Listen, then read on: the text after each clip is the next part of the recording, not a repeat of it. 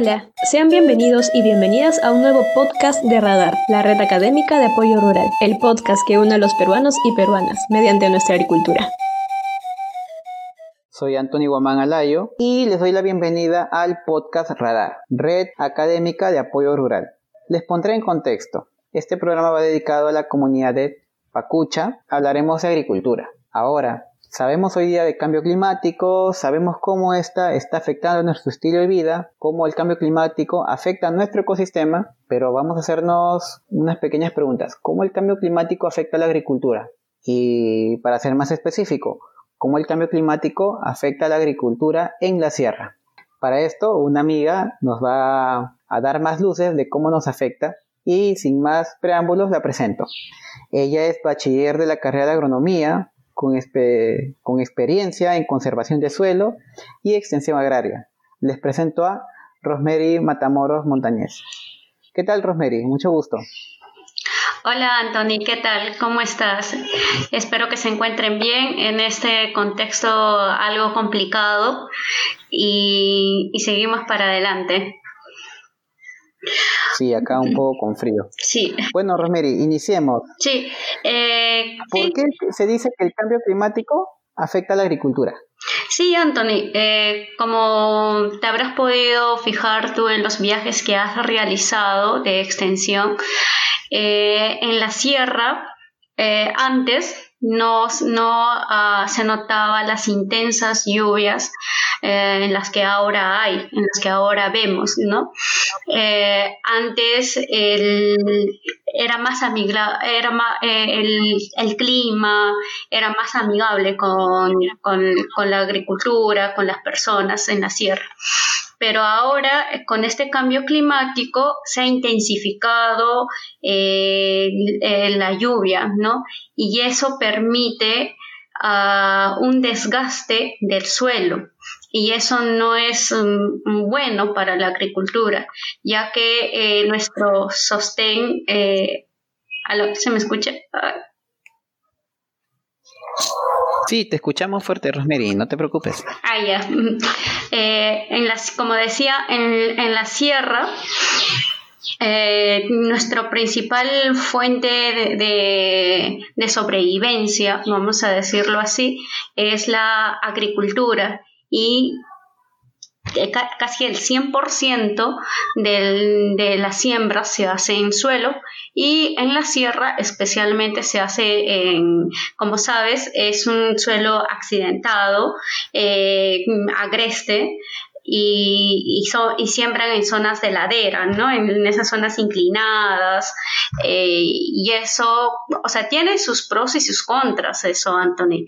Eh, sus pros son, eh, o sea, los que los agricultores les conviene sembrar en, esa, en esas zonas de ladera son por las heladas, ¿no? Les ayuda a amortiguar los efectos de las heladas, pero también tiene sus contras. Al sembrar en, en ladera, hay un problema de erosión de suelo. ¿Qué quiere decir erosión de suelo? Anthony, ¿sabes? A ver, erosión de suelo, entiendo que la estructura, eh, para decirlo así de forma fácil, el suelo ha perdido fuerza, por así decirlo, eh, se degrada. ¿Estoy bien por ahí? sí, sí, está bien, está bien. Sí, está bien, Anthony. ¿Sí? Sí. Iba bien. Sí, eh, como, como dices, eh, al haber unas fuertes lluvias en estas zonas, hay un impacto negativo. porque la lluvia, cuando cae con fuerza, estas suelen arrastrar al suelo, a esa capa superficial. ¿Y sabías que en, la sierra la, este, la, mayoría de los agricultores siembran este, papas nativas, algunos cereales, ¿no? Y como, sabía, y como sabes, Anthony, eh, de que las papas eh, no llegan a, o sea, sus raíces no llegan a crecer a, a profundidad, sino están casi a los 50 o 30 centímetros de profundidad. ¿No? Y eso... Entonces, Rosemary, quiere decir que para el agricultor la tierra es importantísima y su manejo también. Obviamente, sí, es mm, por eso nuestros antepasados hacían rituales a este, ¿no? a, la, a la tierra, a la Pachamama, eh, porque es fundamental, porque ya que de ella se alimenta, ¿no? Este, bueno, con respecto a, erosión, es como que esa, ese desgaste de suelo, la, lluvia arrastra al suelo, entonces a las zonas bajas, pero como sabemos que en las zonas altas es donde se siembra y es un problema porque afecta la fertilidad del suelo, desgasta el suelo y no hay oportunidades para futuros eh, agricultores puedan seguir obteniendo la misma producción que la de lo que ahora o tal vez y de la que antes obtenían va disminuyendo su producción y eso de alguna u otra forma a los agricultores los afecta bastante porque durante el año no, no van a tener o van a tener poco para comer y, y es eh, lamentable eso, ¿no? Mm, gracias, Rosemary. Mira, recuerdo algo que en mis viajes, bueno, una vez cuando fui a, Cusco, a una comunidad eh, en Urubamba, eh, tenía una zona que era que ellos mismos se autodenominaban como una zona papera, como productores paperos, ¿no? Sí, sí, Entonces ellos me mencionaban de que ya no se dedicaban a la, al cultivo de papas nativas porque los suelos se habían vuelto pobres. Eh, y también porque para cultivar papas nativas, pues creo que tienen, necesitan ir a, suelos vírgenes, también me dijeron. Sí. Eh, quería ver si me podías esclarecer un poquito esto. Y también de paso, pues que nos digas qué prácticas son recomendadas, pues, si hablamos de papas, son tubérculos, de cereales, en la sierra. ¿Qué prácticas podríamos hacer para mejorar? Sí, Anthony. Eh, lo que pasa que eh, antes, ahora no sé cómo será exactamente, espero que haya cambiado. Antes eh, había, o sea, antes los comuneros se reunían y eh, hacían como una especie de AINI, que creo que en Cusco existe bastante de eso y en gran parte de la sierra, se reunían y veían todo el espacio donde que se iban a sembrarse. ¿ya? Y para cada año mm. había un, o sea, para cada año se planificaban qué cultivo iban a sembrar y así, y, e iban a rotar. ¿Qué, o sea, eh, ¿qué es lo bueno de esto? Es que eh, tenían por lo menos como cinco terrenos en lugares diferentes donde podían sembrar. ¿No? Esto uh, lo, los permite de que eh, en el, en el primer año, por ejemplo, eh, sembraban este, papa, tubérculos, ¿no? Y al, y eh, al segundo año migraban a otro, a otro, a, otro terreno, a otro espacio, ¿no? Ah. Y eso los permitía a que descanse el, el suelo en la que habían eh, sembrado anteriormente, ¿no? Y, ¿Cuánto tiempo es lo que lo recomendable de que un suelo descanse? Vamos a imaginar que yo siembro papa. ¿Cuánto tiempo debería dejar descansar mi suelo? Mira, el primer año que, que, uno, se, que uno va sembrando, al siguiente año lo que pasa es esto. En, la sierra sabemos que en una parcela hay gran diversidad o variedad de papas que se cultivan, ¿no? Y no todas estas papas este, tienen la misma, eh, o sea, la misma nutrición, o sea, no todas estas papas eh, van a quitar los nutrientes al suelo de la misma forma, ¿no? Y esto hace que en el suelo, en el, cuando termina la campaña, quede algo de nutrientes en el suelo.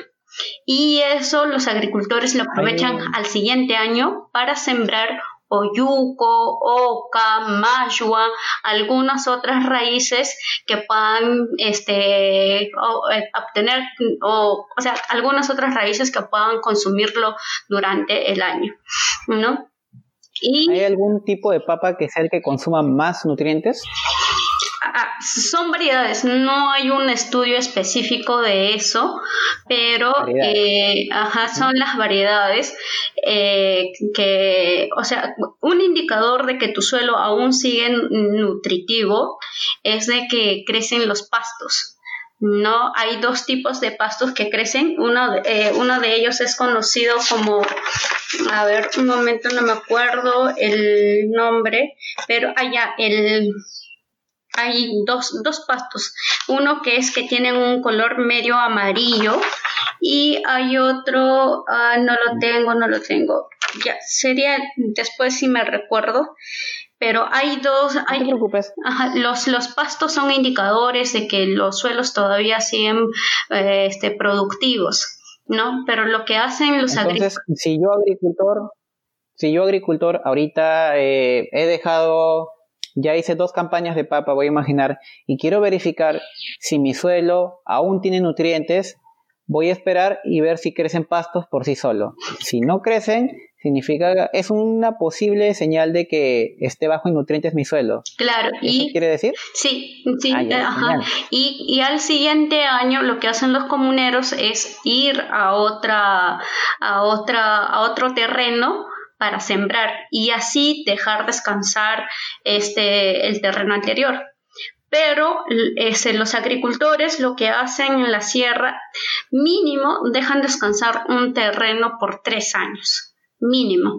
Es por eso. Tres años. Sí, mínimo, es mínimo. Incluso hay comunidades en Cusco, más que nada lo practican, que dejan descansar el terreno hasta por 10 años.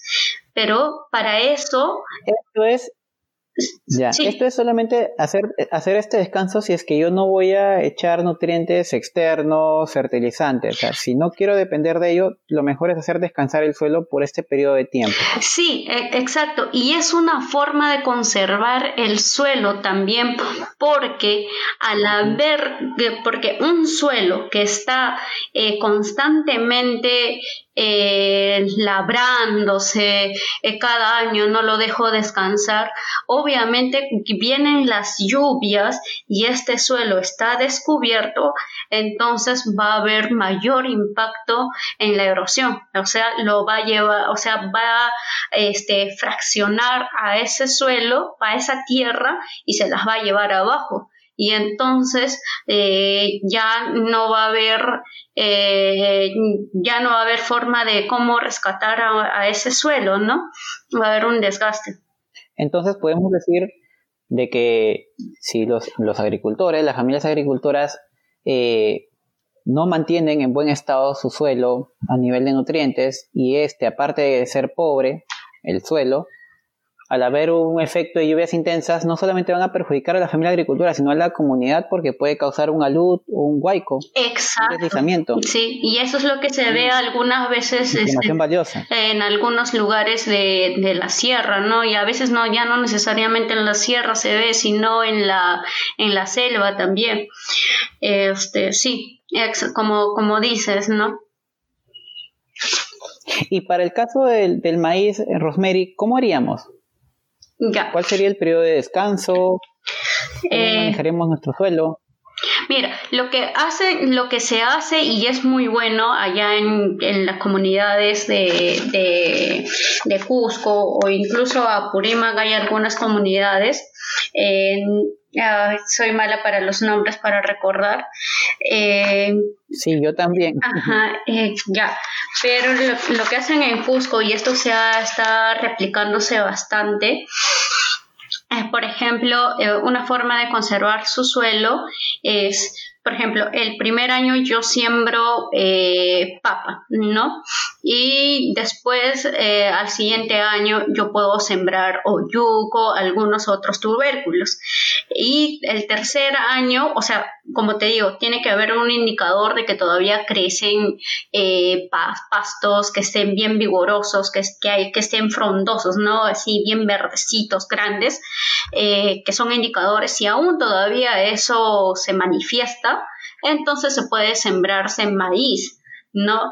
Y esto también beneficia porque eh, ya no va a haber un impacto de plagas, o sea, de insectos como el gorgojo de los Andes, que es una plaga muy importante en, en el cultivo de papa y ya no va a haber también este plagas así durante el o sea ya, o sea las plagas ya no va a afectar al siguiente año cuando se siembra uyuco o ya no va a afectarse también a, a, lo de maíz no es una forma de conservar porque ya no se va a utilizar eh, fertilizantes eh, sintéticos al, al suelo y entonces eso permite que siga desarrollándose.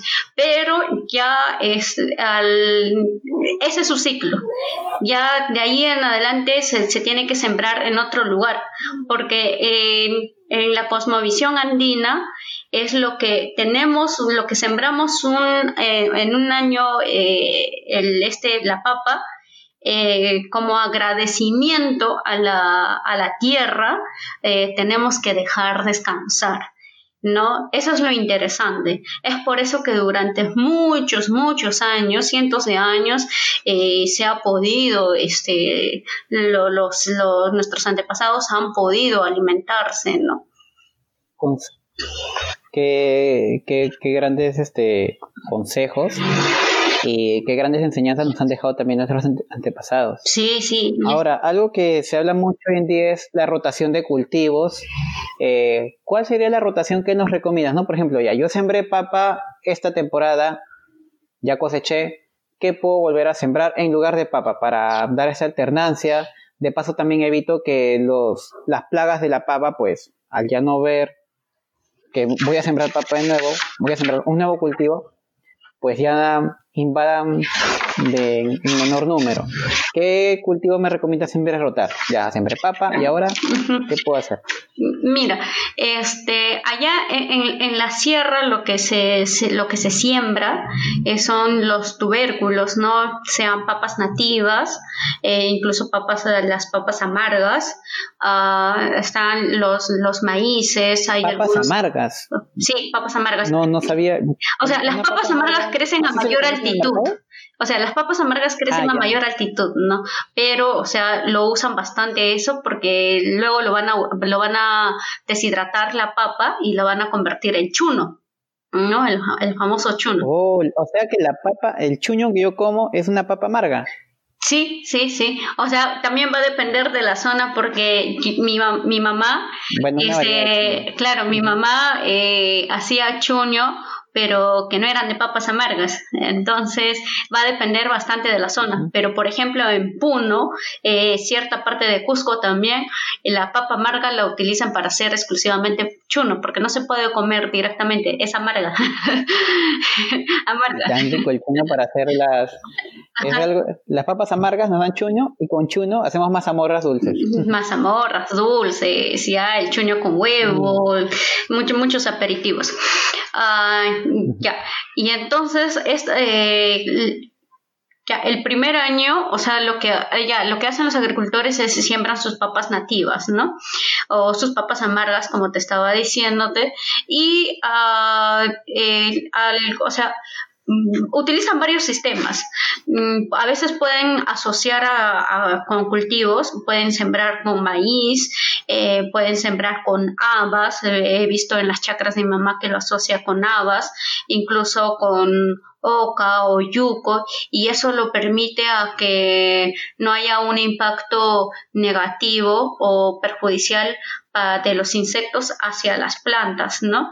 Y, eso es muy... Cuando hablamos de habas nos referimos a leguminosas, ¿cierto? Sí, sí, sí, leguminosas. No, Las famosas leguminosas que nos sirven mucho en, en los Andes. Claro, y eso ayuda a captar nitrógeno y así ya se está nutriéndose de forma natural el suelo, ¿no? Y luego posteriormente las otras plantas que puedan crecer allí. Ya, y continuando, este, dime. Sí, y ya netamente hablando, ya nos has dado algunas recomendaciones, por qué es importante la tierra, por qué es importante conservar no solamente el suelo, sino sus nutrientes. Eh, ¿Qué recomendaciones nos das para, para cereales?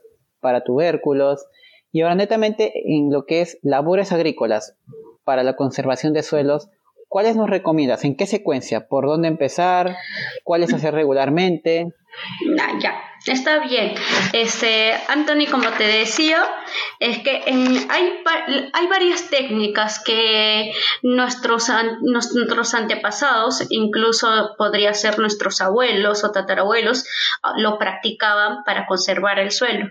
Ya por temas de migración, que había personas jóvenes que de los pueblos se iban a las ciudades, han perdido cierta eh, o sea, ya no hay mucha conexión con los abuelos y, se ha perdido aprendizaje. ¿no? Lo que antes por lo menos se hacía y se conservaba muy bien el suelo, aparte de los andenes, eran las terrazas a largo plazo. ¿Cómo se hacían estas? Mm, eh, por ejemplo, en zonas de ladera, cuando, cuando se sembraba, había, este, mm, o sea, en la preparación de tierra, había, eh, hacían los surcos mm, en dirección a la pendiente y en cierto tramo eh, lo ponían en, este, hacían eh, surcos de forma perpendicular a la pendiente. Entonces, esto, esto permite a que haya un, o sea, que el arrastre del suelo no sea fuerte que cuando no está el surco de forma perpendicular, porque si se si harían surcos de forma perpendicular todo el campo, entonces habría un mayor arrastre de suelo, ¿no? Y entonces eso perjudicando directamente a la fertilidad del suelo. Es como que al momento de hacer los surcos, indirectamente esto es unas pequeñas barreritas que van a evitar que en caso de una lluvia fuerte extrema arrase todo mi cultivo. Eh, exacto, ¿no? Es sí, eso siempre en cuando, o sea, nuestros los antepasados eh, lo sabían hacer muy bien Ah, porque ya podían predecir al siguiente año o algo así, este año va a caer fuerte la lluvia o este año no va a haber mucha lluvia. O sea, si este año no iba a haber mucha lluvia, entonces ya no hacían los surcos de forma perpendicular, porque sí es un poco trabajoso, se requiere bastante esfuerzo, eh, pero este, ya no se solía hacer. Cuando, cuando el, en el año no iba a haber mucha lluvia, pero cuando se predecía que sí iba a haber bastante lluvia, entonces, este, eh, sí era necesario este, hacer estos surcos de forma perpendicular, pero tiene que estar bien, bien elaborado porque si, si, ¿qué pasa si esta, esta, estos surcos de forma perpendicular no tienen un buen sistema de drenaje? Entonces lo que va a, hacer es como que va a acumular bastante agua y eso va a perjudicar a los tubérculos, va a aparecer rancha, va, este, ¿no? A esas cosas. Es por eso que muchos agricultores eh, ahora este, lo hacen todo lineal, todo lineal y así ya no se perjudican con el, con el, este, con, con los, con, con las plagas o con la rancha, ¿no? Que es un problema constante en la sierra. Rosemary, eh, en tu experiencia, ¿cuál es el problema habitual, o mejor dicho, el común problema que muchos hacen sin querer y a futuro les trae problemas en el manejo de suelos? Ah, que se olviden de hacer, ¿no? No se me olvidé de hacer esto y es algo muy seguido que se repite. Ah, para, para que las, personas que nos están escuchando pues digan, ah, esto no me debo olvidar de hacer. Ya, mira, eh, es un problema constante que se ve en la sierra. Eh, es que ahora eh, la preparación del terreno que es mm, mm, básico eh, para, para sembrar papa, lo hacen con un mes de anticipación o, semanas de anticipación al, este, ¿no? para sembrar la papa, cuando se debería de hacer con seis meses de anticipación la preparación de terreno, porque me beneficia uno a combatir las plagas, porque puede ser que se haya quedado el huevito, ahí la larva del gorgojo de los Andes y este, como no ha sido este, volteado el terreno, entonces estas todavía tienen para sobrevivir, pero cuando se voltea el terreno, entonces el, frío de junio, julio, agosto y parte de septiembre el frío y el exceso calor los, los mata a estas plagas. E incluso pueden este, matar también a la, a la rancha. Y entonces es, una labor muy importante que no se deben de descuidar los agricultores, porque eh, al final si lo hacen con seis meses de anticipación van a tener una buena producción y es más, no van a tener que comprar mm, este insumos como este insecticidas, ¿no? Ya se ahorran el dinero en esa parte, si lo hacen con anticipación, pero si lo hacen ahí mismo, o sea, un mes o tres semanas o dos semanas antes de la siembra, obviamente van a tener dificultades con esa, con los insectos, con las plagas, ¿no? Y otro, y un beneficio también es que eh, cuando se voltea el suelo, la parte materia orgánica, los vegetales, las plantas que crecían en la superficie, eh, van a ayudar, van, se van a descomponerse este, en el suelo y entonces eso ah, este, ayuda a nutrir al suelo, ¿no? Y otra práctica, la que se tiene que hacer o por lo menos recomendaría hacer, es, por ejemplo, las formas de cómo se, se hacen, ¿no? Por ejemplo, eh, que hay, algunos que lo conocen como yapuy, ese es el desternar el suelo, o sea, se realiza este, cuando el suelo está húmedo, eh, se arrastra eh, la tierra hacia abajo, o sea, cuando es en ladera, ¿no? el suelo se arrastra hacia abajo. Y cuando van a desterronar la tierra, la tierra se arrastra para arriba, ¿no? Y después, cuando ya se hace la siembra y el aporque, el aporque también es, un, es una labor muy, muy importante. Cuando se hace la siembra y el aporque, el suelo se arrastra hacia abajo. ¿No? Y en la cosecha, el suelo tiene que arrastrarse hacia arriba y, y, estos movimientos de arriba abajo, de arriba abajo, permiten que el suelo llegue a estar como, como estaba al inicio. No sé si se, me ha entendido. Sí, Anthony. sí, se, se, te ha entendido. Sí. sí. Ha sido muy, muy descriptiva. Entonces, amigos, bueno, y amigas que nos escuchan, si quieren tener campos más productivos, hagámosle caso a lo que nos recomienda Rosemary. Claro, recordemos pues que cada sitio tiene sus sus propias características. Hemos tenido acá unos lineamientos generales. Y bueno, si queremos ser más productivos, empecemos conservando bien nuestro suelo. Esto nos va a dar eh, mayor conservación de nutrientes, va a hacer que nuestros cultivos resistan más los efectos del cambio climático. También eh, algo que indirectamente hemos tocado, Rosemary, ¿no? El tema tan importante de las plagas que nos afectan, ¿no? Sí. Y cómo estas pueden dejar de afectar si manejamos eficientemente, bueno, la rotación de cultivos, el manejo de suelo, esto de voltear para exhibir a los huevitos que por ahí a veces quedan la asociación de cultivos también es muy importante. La asociación de cultivos entre con leguminosas, por ejemplo, el hecho de dejar descansar el suelo, tan importante, no sobreexplotarlo porque llega un momento en el que llega el tope y pues, ¿qué vamos a sembrar? ¿De qué nos vamos a alimentar? Claro, y allí muchas, perdón que te corte Anthony, y allí muchas personas, muchos agricultores eh, eh, optan por comprar fertilizantes y de todas formas hay más gasto, ¿no? Y, otra, y otra labor importante que me estaba olvidando es el abonamiento.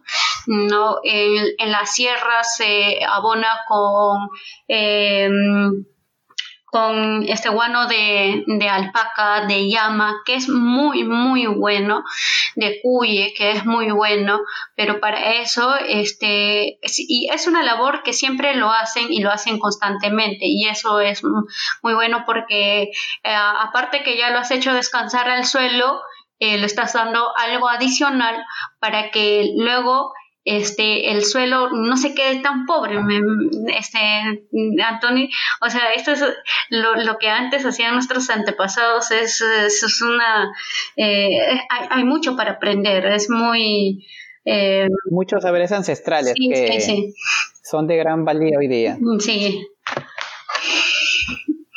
Entonces sí, algo, ya estamos un poquito entrando a la parte final, algo más que nos quieras eh, mencionar, Rosemary, creo que tenemos muchos temas a futuro para hablar. ¿ah? Hay muchos temas pendientes aquí que nos han quedado. Sí. Algo para cerrar el programa que creas conveniente.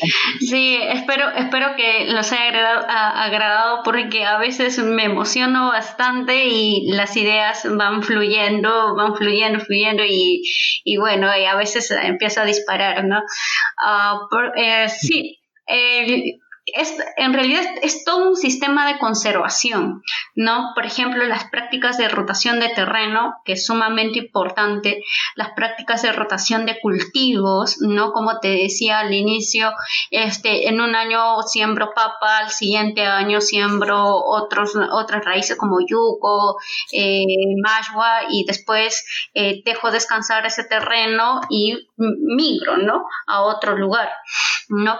Pero, o sea, hay que tener tener en cuenta que ya los, los comuneros tienen mm, terrenos eh, casi establecidos para cada año, cómo se va a sembrar, dónde se va a sembrarse, cuál va a ser nuestra capacidad de siembra, todo eso ya lo tienen este, bien estudiado Toda ellos. planificación que debemos de tener al momento de producir algo.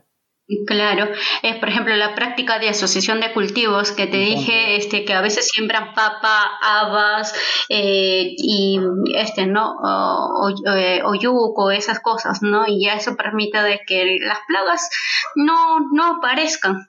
El, el pastoreo, ¿ah? hay algunas, en algunas zonas en la sierra que, terminan de sembrar y después en el tiempo mm, pastorean en el lugar y allí este, el guano se va quedándose, o sea, ¿no? El, el estiércol, o sea, la caquita de la vaca o de la alpaca o llama va quedándose y, y, y va nutriendo eso a al suelo y las prácticas agrícolas, como yo te había mencionado, ese de arrastrar el suelo para arriba, para abajo, eh, las prácticas de abonamiento, ¿no? que es sumamente importante, usan cenizas de una forma, eh, eh, las cenizas, o sea, aparte de tener sus propiedades que, hay, que nutren a la, al suelo, o sea, que ayudan a nutrir al suelo, también matan algunos insectos y entonces también es muy ah, muy este muy bueno esa práctica no y cualquiera de estas prácticas este Anthony si se altera un, un poco eh, también altera a todos los otros a todas las otras prácticas no esa eh, tiene que ser mm, eh, tienen que tener en cuenta todas esas prácticas para que este sistema les siga funcionando a largo plazo, ¿no? Y, los, futuros eh, agricultores este, lo sigan haciendo y perfeccionando de repente, ¿no? Y eso les va a ayudar a mitigar problemas del cambio climático. Sí, Anthony, eso es. Mm muy, muy productiva esta conversación, Rosemary. De verdad, tenemos horas para hablar, pero estamos llegando ya a la finalización del primer programa. ¿Sí? Y creo que. Sí, Rosemary, antes de cerrar algo, ¿me ibas a mencionar algo? Ah, ya. Continúo. Eh, tenemos más temas para hablar a futuro. esperamos verte en las próximas ediciones de nuestro podcast. Y bueno, para nuestro, las personas que nos escuchan de repente quieren tener una asesoría tuya, eh, pueden comunicarse a Rosemary Matamoros M gmail.com. También te pueden seguir en Facebook, Rosemary, las personas que nos escuchan. Sí, sí, este, en Facebook y, ya, este, si, no sé si será recomendable, este, enviar mi número, pero por si acaso les, les doy. Ah, como gusto. Sí. Sí, amigos, si eh, quieren escuchar una asesoría de una persona Manejo de suelos. A ver, tu número, Rosemary. Eh, ya, mi número celular es 97 96 86 519 para cualquier consulta o de repente se le necesita aclarar más cosas eh, porque en 30 minutos o menos este no se puede decir todo y bueno tenemos toda una historia para hablar aquí sí y en Facebook también te encontramos con el mismo nombre Rosemary Matamoros. Sí, Rosemary Matamoros Montañez con una S. Rosemary con una S. sí. Bueno, entonces, eh, muchas gracias, Rosemary, por ser parte de la red académica de apoyo rural, el podcast Radar. Muchas gracias a las personas que nos escuchan. También pueden seguirnos en nuestras redes sociales. Mi nombre es Anthony Guamán y ha sido todo un gusto. Muchas gracias, Rosemary. Gracias, saludos a ustedes y espero que todo esto pase ya, eh, este problema del COVID y todo, y a tomar conciencia y, y, hacer, y hacer buenos ciudadanos. Y hacer buenos ciudadanos. Es el mensaje de hoy día, ser buenos ciudadanos. Nos despedimos. Gracias. Gracias. Hasta.